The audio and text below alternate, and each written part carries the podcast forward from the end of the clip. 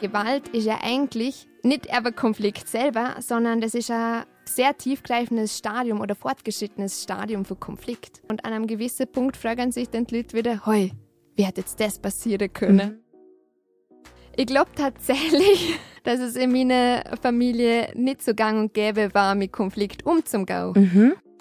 Konfliktlösung greift für mich allerdings zu kurz, weil sie beschäftigt sich hauptsächlich darum, wie kann ich einen ungewünschten Zustand beenden.